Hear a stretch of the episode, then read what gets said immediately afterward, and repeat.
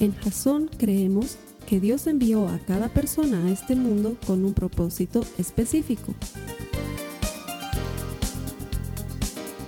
Nuestra misión es ayudarte a que tengas una relación personal con Jesús y a través de ella encuentres ese propósito para tu vida. Queremos ayudarte a alcanzar ese propósito. Es nuestra oración que este podcast te ayude a tener visión, a tener jazón.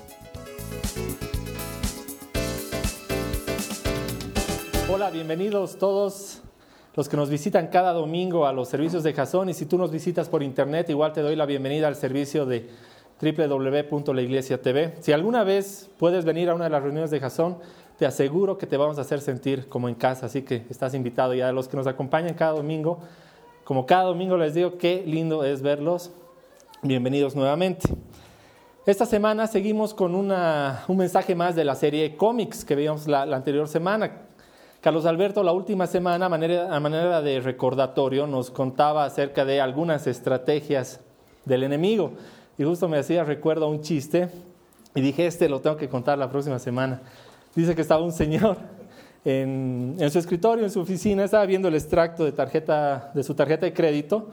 Su extracto pasa bien, pasa al extracto de su esposa y casi le da infarto porque ve un gasto ahí 2.500 dólares. Entonces no la piensa más, mete sus cosas en el maletín, se va a su casa, parquea sobre la acera, entra a la casa y le dice, ¿dónde estás, mujer? ¿Dónde estás?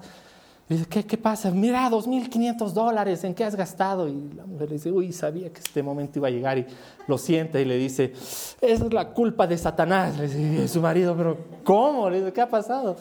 Y dice, no, es que estaba el otro día probándome un vestido en el centro comercial.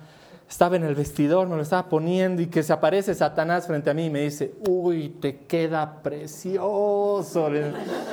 Y el marido le dice, pero mujer, ¿no has escuchado la prédica de Carlos Alberto? ¿No has escuchado que lo tienes que votar a Satanás? Sí, yo le he dicho, Satanás detrás. Y me ha dicho, uy, de atrás se te ve mejor todavía.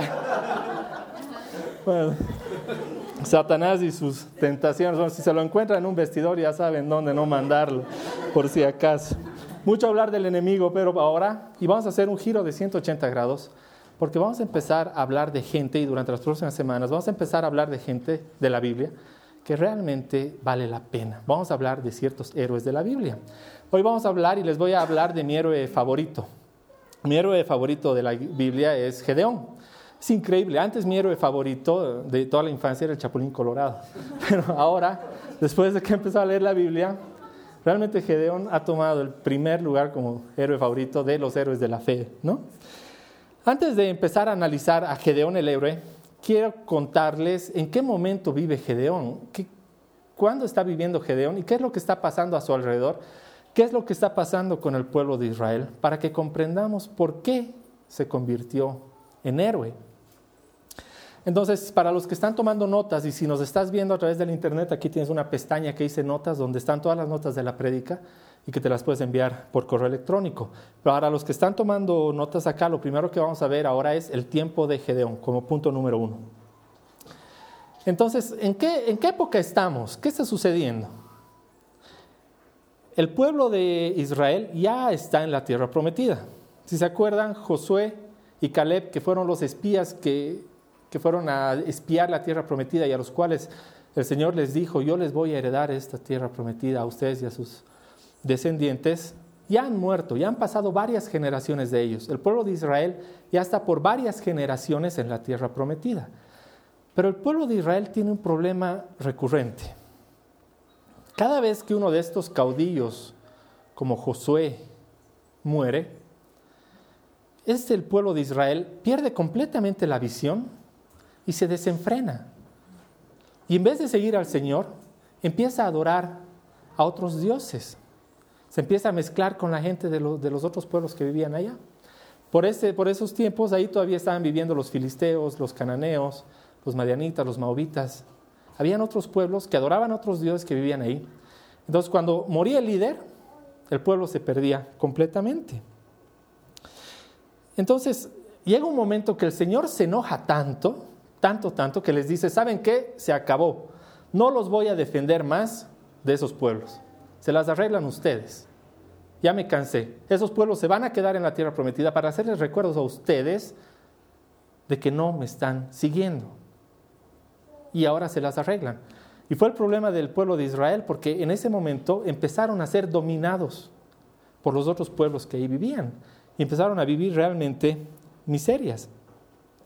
Entonces, eh, ¿qué sucedía? De tiempo en tiempo, el Señor hacía surgir un caudillo dentro del pueblo de Israel, que volvía a llevar al pueblo de Israel hacia Dios y liberaba del pueblo que le había tocado dominar a los israelitas.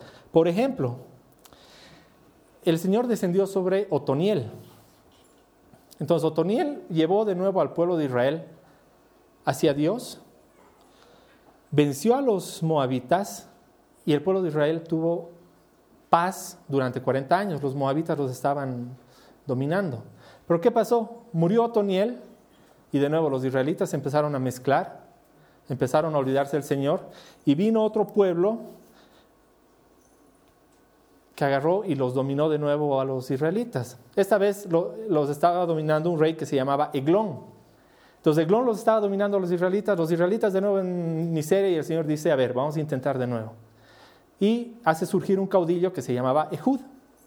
Ehud dice que se prepara, se, prepara con una espada hermosa, dice, de, medio metro, de doble filo, y va a visitar a este rey Eglón. Y dice que este rey Eglón era bien gordito. Y no sé por qué da tantos detalles en la Biblia, pero dice que era bien gordito. La cosa es que llega eh, Ehud donde el rey Eglón y le clava la espada que se había hecho de medio metro. Y dice, era tan gordito que se entró la espada tan suave que se entró hasta la mano de Ehud. Todo esto está en jueces, lo tienen que leer, es increíble. Y, y dice que Ehud ya estaba ahí con la espada trancada, entonces tuvo que salir corriendo porque ese rato llegaban ya los, los guardias del rey. Pero fue un hombre de nuevo con el Espíritu de Dios, inspirado por Dios, que va y libera de nuevo a los israelitas. Entonces, ¿qué sucede? Ehud se muere. 40 años después de paz, de, progreso y de todo, Ehud se muere y los israelitas empiezan de nuevo que adorar a Baal, que a, a mezclarse entre los pueblos y se olvidan de nuevo del Señor. ¿Y qué sucede? Otro pueblo viene y los domina de nuevo, miseria. Entonces el Señor dice, intentemos de nuevo. Y esta vez desciende de su espíritu, desciende el ángel del Señor sobre Débora y Barak. Barak era el jefe del ejército de Débora.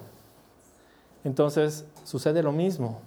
Van, pelean la batalla, le hacen caso al Señor y derrotan a Císara, que era el jefe del ejército de los cananeos en ese momento. O si les digo que después se muere también Débora y Barak, ¿y qué sucede? Ya se deben imaginar lo que sucede después el pueblo se vuelve a perder y ahora sí que se pierde feo, realmente se pierde feo porque ahora están los madianitas, pero están acabando con el pueblo de Israel. Y ahí es donde aparece Gedeón. Esto se los he contado para que vean que estábamos en un ciclo de ser liberados por Dios, olvidarse de Dios y volver a ser esclavos. Ser liberados por Dios, olvidarse de Dios, volver a ser esclavos. Entonces, ahora le toca el turno a Gedeón y ahí es donde aparece este héroe. Entonces les voy a contar ahora como punto número dos cuál era la historia de Gedeón. La historia de Gedeón empieza en jueces 6. Para este tiempo ya el pueblo de Israel está muy mal. Los madianitas son un pueblo muy fuerte, es un pueblo feroz, y cada vez que los israelitas están cosechando algo, están sembrando algo, llegan como plaga de langostas, les quitan todo y los dejan en miseria. Los israelitas ya no tienen ganado, ya no tienen trigo, ya no tienen sembradíos, ya no tienen nada. Es más, los israelitas se han ido a vivir a cerros para ocultarse en cuevas y limpian su alimento en huecos para que no los vean los madianitas. Entonces, ahí es donde, donde la Biblia nos habla por primera vez de Gedeón. No sabemos mucho del pasado de Gedeón, lo único que sabemos y donde empezamos a escuchar de él en jueces 6 es que Gedeón estaba limpiando el trigo en un hueco. Y más que en un hueco, era un hueco donde hace mucho tiempo, supongo yo, en los tiempos en los que Israel estaba bien, pisaban las uvas para hacer vino. Y si recuerdan, Carlos Alberto nos contaba que el vino sí, representaba alegría, ¿verdad? Pero ahora ese hueco donde se hacía vino era un lugar de escondite, donde estaba Gedeón limpiando un poco de trigo para tener alimento y que los madianitas no vengan y le quiten todo. Entonces, si se ponen ahora en los zapatos de Gedeón un momento, imagínense el miedo que debe estar sintiendo él y ese pueblo para tener que meterse a un hueco para buscar alimentos para que nadie los vean y vivir así toda la vida. Entonces, realmente es terrible. Y de pronto agarra y Gedeón está limpiando el trigo en el hueco y aparece el ángel del Señor y le dice, el Señor está contigo, hombre fuerte y valiente. Entonces Gedeón está en un hueco y el Señor viene y le dice, el Señor está contigo, hombre fuerte y valiente. Quiero que se pongan los zapatos de Gedeón. Yo creo que, yo creo que cada uno, de acuerdo a su carácter, va a reaccionar de manera diferente a una palabra así. Yo creo que Gedeón reacciona de, de la manera más normal y con mucho, mucho respeto, pero más o menos como le dice, ¿se está haciendo la burla? ¿Está seguro? ¿No se da cuenta que estoy en un hueco? ¿Que estoy con miedo de que me quiten mi alimento? ¿No ha visto que, el pueblo de Israel está viviendo en miseria? Para colmo, mi clan es el más pobre de toda la tribu. Y yo, Gedeón, soy el más insignificante de mi familia. ¿Cómo viene a decirme, hombre fuerte y valiente? Pónganse en los zapatos de Gedeón, o sea, está viviendo lo peor del mundo y viene el Señor y le dice, el Señor está contigo, hombre fuerte y valiente. Él no entiende. No entiende. Pero lo que Gedeón no sabe en ese momento es que el Señor no lo está llamando por lo que Él es en ese momento. Y generalmente el Señor no te llama a ti por lo que tú eres en ese momento. El Señor te llama porque Él ya te vio peleando la batalla y Él ya te vio en lo que te vas a convertir y por eso le dice, Gedeón, el Señor está contigo, hombre fuerte y valiente, porque Él ya lo vio peleando y liberando al pueblo de Israel. Entonces, a estas alturas el héroe está a punto de nacer, pero hay algo muy importante. El hecho de que el Señor lo llame no lo lleva a ser héroe. Por eso le digo, el héroe está a punto de nacer. Porque es como veíamos la anterior vez con el tema de la visión. El hecho de que el Señor te dé visión y te dé propósito no te hace que vayas a cumplirla. Entonces Gedeón está a punto de volverse héroe porque va a ser suya la palabra que Dios le ha dado y va a empezar a hacerle caso. Y ahí es donde te vas a ir transformando en el héroe que Dios quiere que seas.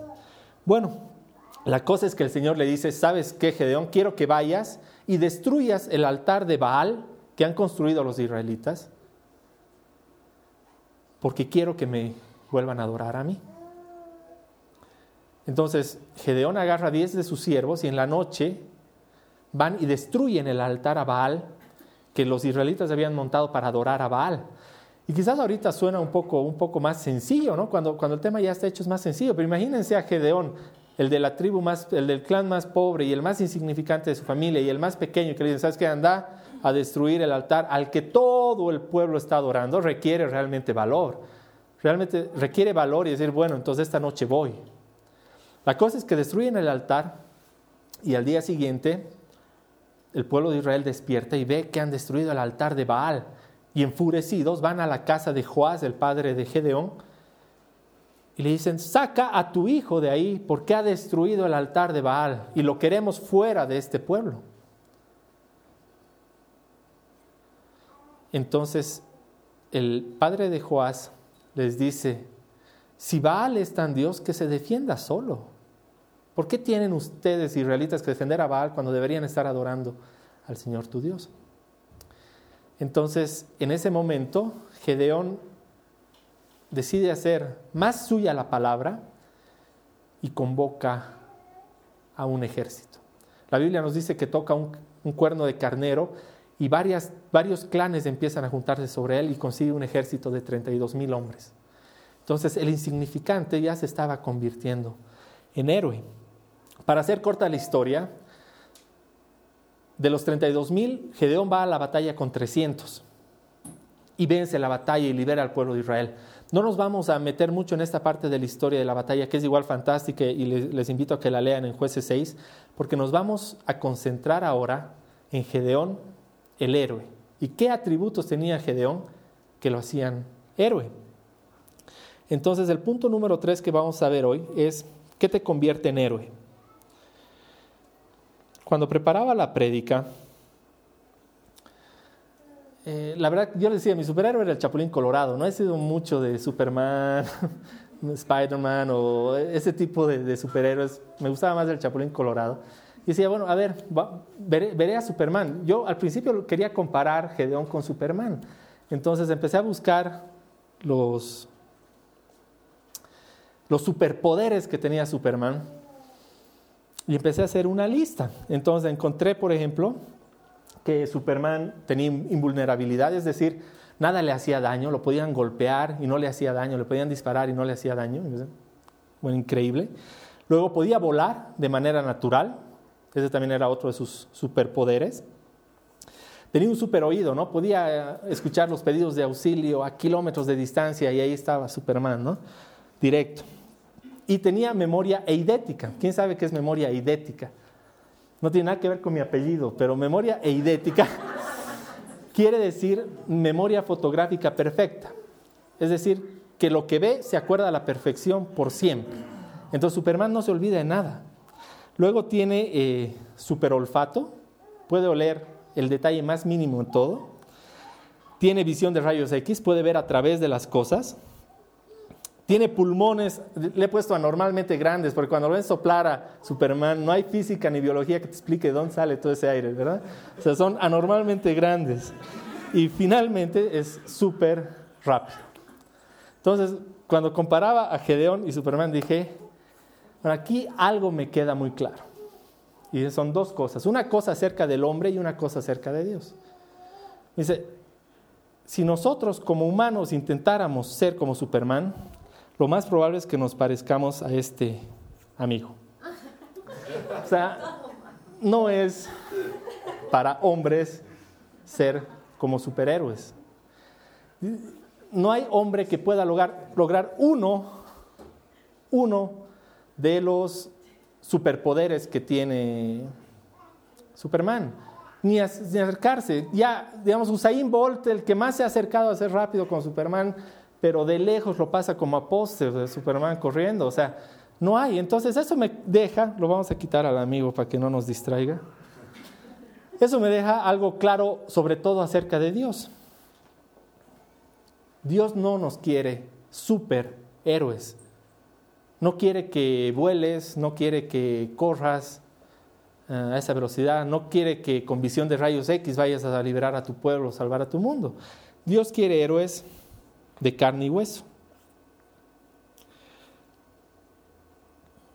Entonces, ¿cuáles serán los atributos de un héroe de la fe, de un héroe de carne y hueso, de un héroe de los que Dios necesita para cambiar el mundo? Porque esto no es algo que ha ocurrido hace muchos siglos y ahora ya no tiene que ocurrir. Se necesitan héroes cada día. Basta mirar el mundo y cómo está afuera para darnos cuenta que necesitamos muchos más héroes cada día. Entonces, vamos a ver cuáles eran los atributos de Gedeón. Estaba intentando buscar una foto de Gedeón. Según Google, esta es la última disponible. No había más. Bueno, ese es nuestro super Gedeón. Eh, para los que están en la iglesia TV, están saliendo aquí abajo los mismos slides que estamos viendo aquí, así que no se están perdiendo de nada. Entonces, para ver ¿Cuáles eran los atributos de Gedeón? Nos vamos a ir versículo por versículo de jueces 6, 7 y 8 para ver qué cosas especiales tenía Gedeón. Entonces, saquen sus Biblias. Si estás en la iglesia TV, ahora aparece aquí un enlace una Biblia en línea y aquí hay otro, otra Biblia en línea donde puedes ver lo que vamos a ir viendo ahora. Vamos a empezar con jueces 6.15. ¿Qué dice?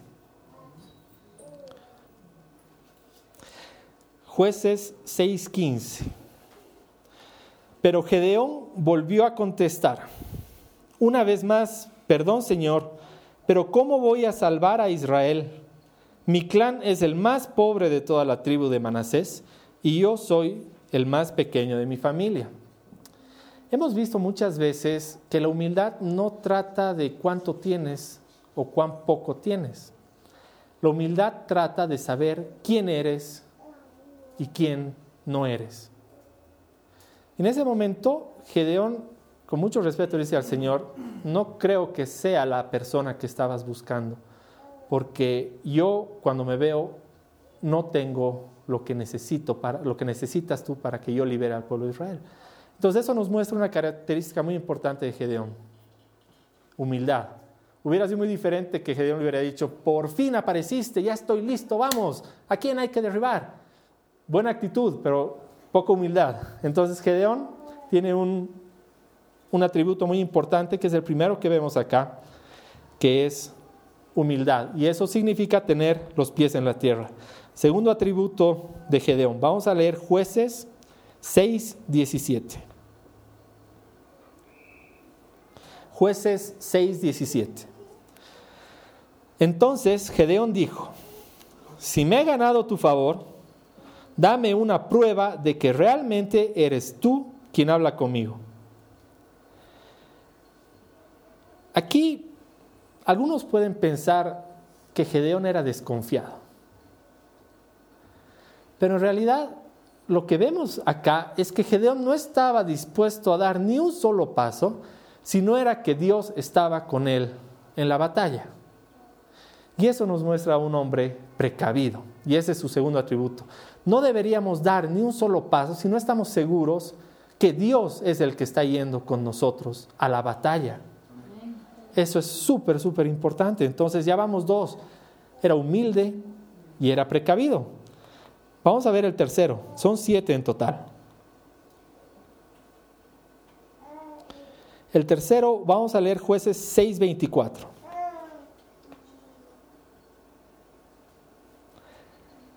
Jueces 6.24 dice, entonces Gedeón construyó ahí un altar en honor del Señor y lo llamó, el Señor es la paz. Ese altar todavía está en Ofra, ciudad del clan de Abieser. Gedeón era un hombre que adoraba a Dios. Y ese es un atributo imprescindible de un héroe de Dios. Tiene que ser alguien capaz de ir y derribar el altar de Baal y poner y construir un altar al Señor para adorarlo. Entonces Gedeón nos muestra en este, en este versículo que era un verdadero adorador. Y eso es, eso es muy importante. Este es el tercer atributo de un héroe de carne y hueso. Y ya nos vamos acercando al séptimo, el cuarto atributo. Jueces 6:27. Jueces 6:27 dice, entonces Gedeón tomó a diez de sus sirvientes e hizo todo lo que el Señor le había mandado. De nuevo, pónganse en el lugar de Gedeón. Cuando le manda a destruir el, altar a Baal, como les decía, no ha debido ser para nada sencillo ir contra todo su pueblo. Pero aún así, él va y lo destruye. El ser obediente es lo que te lleva a cumplir finalmente la misión que Dios te ha encargado en la vida. Aquí, en, este propósito, y por eso está más o menos al medio, hay un punto de quiebre. Puede ser que hayas hecho todo lo anterior bien y que lo estés haciendo bien, pero si no obedeces, no vas a dar el paso que te lleva al otro lado. La obediencia es muy importante y en eso eh, Gedeón le va muy bien porque obedece al pie de la letra y esa misma noche va y destruye el altar a Baal. Vamos a ver el quinto, que es jueces 6.34. Jueces 6.34 dice, pero el Espíritu del Señor se adueñó de Gedeón y éste tocó un cuerno de carnero para que se le unieran los del clan de Abieser. En este versículo lo que quiero que, se enfoquen es en, en lo que dice al principio. El Espíritu del Señor se adueñó de Gedeón. Entonces una vez que le obedeces, te dejas someter por el Señor para que sea su espíritu el que esté dentro tuyo y el que te lleve a hacer la batalla, a pelear la batalla. Entonces, este es el único tipo de sometimiento que te va a llevar al éxito, a vivir lo sobrenatural. Tú ya has hecho todo lo que estaba en tus manos. Ahora le toca al Señor hacer lo sobrenatural. Lo que Superman podría hacer, pero lo que tú como hombre de carne y hueso no puedes. Eso le toca al Señor, pero tú ya has sido obediente y has sido sometido. Y hay uno más que va de la mano con esto y lo vamos a leer ahora, que es jueces 7.16. Jueces 7.16 dice, enseguida dividió sus 300 hombres en tres grupos y les dio cuernos de carnero a todos y unos cántaros vacíos que llevaban dentro antorchas encendidas. Gedeón es esforzado, porque Gedeón hubiera podido decir, bueno, vamos, y, iban todos y se paraban frente a los madianitas y veían, bueno, y veremos qué pasa y el Señor nos librará. Sí, el Señor te puede librar, pero el Señor puede librar al pueblo, tampoco, también te lo puede librar sin ti. El Señor te ha buscado a ti por algo y quiere que tú lo hagas. Entonces ahí nos muestra que Gedeón realmente se esfuerza, planifica su estrategia, les da armas y, cuernos de, carnero a, sus 300 hombres, eh, ponen las antorchas para hacer creer que era más gente. O sea, realmente se esfuerza, va sometido con el Espíritu del Señor y pelea la batalla. Sin esfuerzo si bien sé que Dios lo puede hacer, Dios quiere que lo hagas tú. Él no lo quiere hacer solo, lo quiere hacer contigo. Y finalmente, el último atributo de Gedeón está en jueces 8, 22 al 23. ¿Qué dice? Entonces los israelitas le dijeron, ya que tú nos has librado del poder de los madianitas, queremos que tú y tus descendientes nos gobiernen. Pero Gedeón les contestó, ni yo ni mi hijo los gobernaremos a ustedes. El Señor será quien los gobierne. Un héroe sabe a quién le corresponde la gloria luego de ganar la batalla. Y aquí Gedeón les le muestra al pueblo de Israel que la gloria no es suya, que la gloria es de Dios. Entonces el séptimo atributo de Gedeón es la lealtad. Porque es muy fácil luego de la victoria querer apoderarse del, éxito, ¿no? Mucha gente cae en eso. Luego de que, de que en victoria, se le crece el ego, el orgullo. Pero aquí Gedeón nos muestra que sabe de quién es la gloria. Entonces, como ven, los siete atributos de Gedeón, la verdad, Gedeón puede tener muchos más, pero son los siete que quería resaltar hoy nos muestran que no hay uno de esos atributos que podamos decir, este yo no lo puedo tener. No es como Superman. No hay uno de ellos que podamos decir, no, este atributo no lo tengo yo, entonces el Señor no me puede pedir a mí que yo sea un héroe para Él, porque yo no lo tengo. Todos los tenemos, está en nuestro corazón. Por eso todos salen del corazón de Gedeón ahí, porque todos los tenemos. Simplemente tenemos que empezar a vivirlos de la mano de Dios. Ahora, volvamos un, poquito atrás. Cuando Gedeón estaba en el hueco escondido, para él ninguno de estos atributos era, era, era visible. El Señor solo le dijo hombre fuerte y valiente. No le dijo leal, precavido, sometido al Señor, esforzado y obediente. Y ni siquiera el de hombre fuerte y valiente le resultó conocido a, a Gedeón. Entonces no es raro que el Señor venga y te llame y tú estés escondido y no veas ninguno de los atributos que necesitas para cumplir su obra. No es raro, así sucede. Estos son los atributos de lo que Dios ya te vio hacer. Entonces puede ser que tu escondite, como era este hueco donde pisaban el vino, el vino, este hueco donde estaba Gedeón, que era donde antes pisaban el vino, puede ser que tú te estés escondiendo detrás de otras cosas para evitar que el Señor haga su obra en ti. Puede ser que te estés escondiendo detrás de, una enfermedad, que digas, yo no puedo, es que estoy enfermo. Puede ser que te estés escondiendo detrás de tus amigos. Sí, no, es que mis amigos no me van a entender. Puede ser que te estés escondiendo detrás de un vicio, del alcohol, o dices, no, es que yo no quiero dejar estas cosas. O puede ser que te estés escondiendo eh, detrás de tu trabajo y digas, no, es que yo no tengo tiempo. ese escondite donde está Gedeón realmente puede ser un lugar muy conocido para todos nosotros.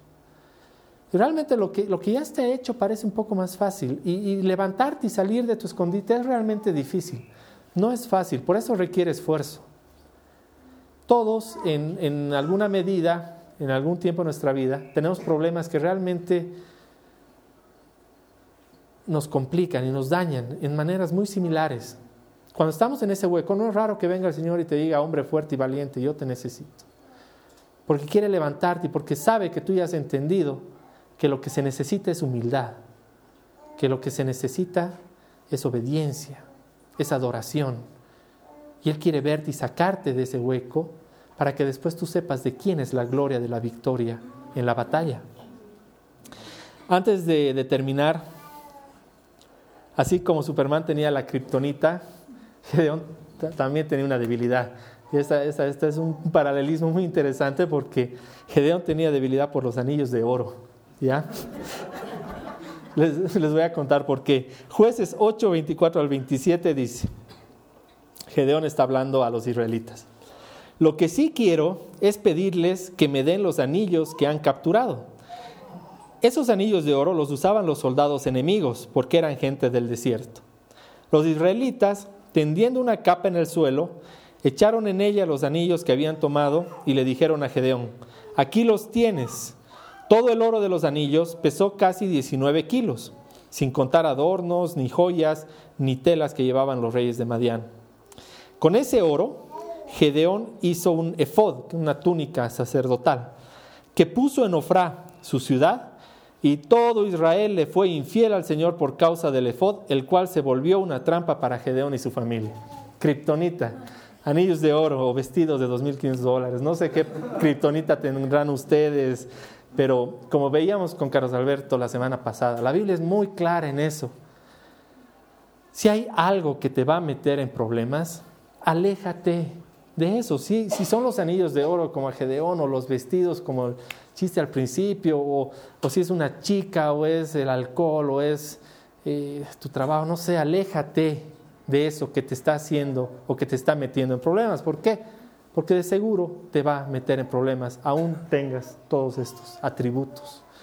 No eres invencible. El tener esos atributos no te hace invencible como a Gedeón. Gedeón tenía su problemita y cayó por su problemita.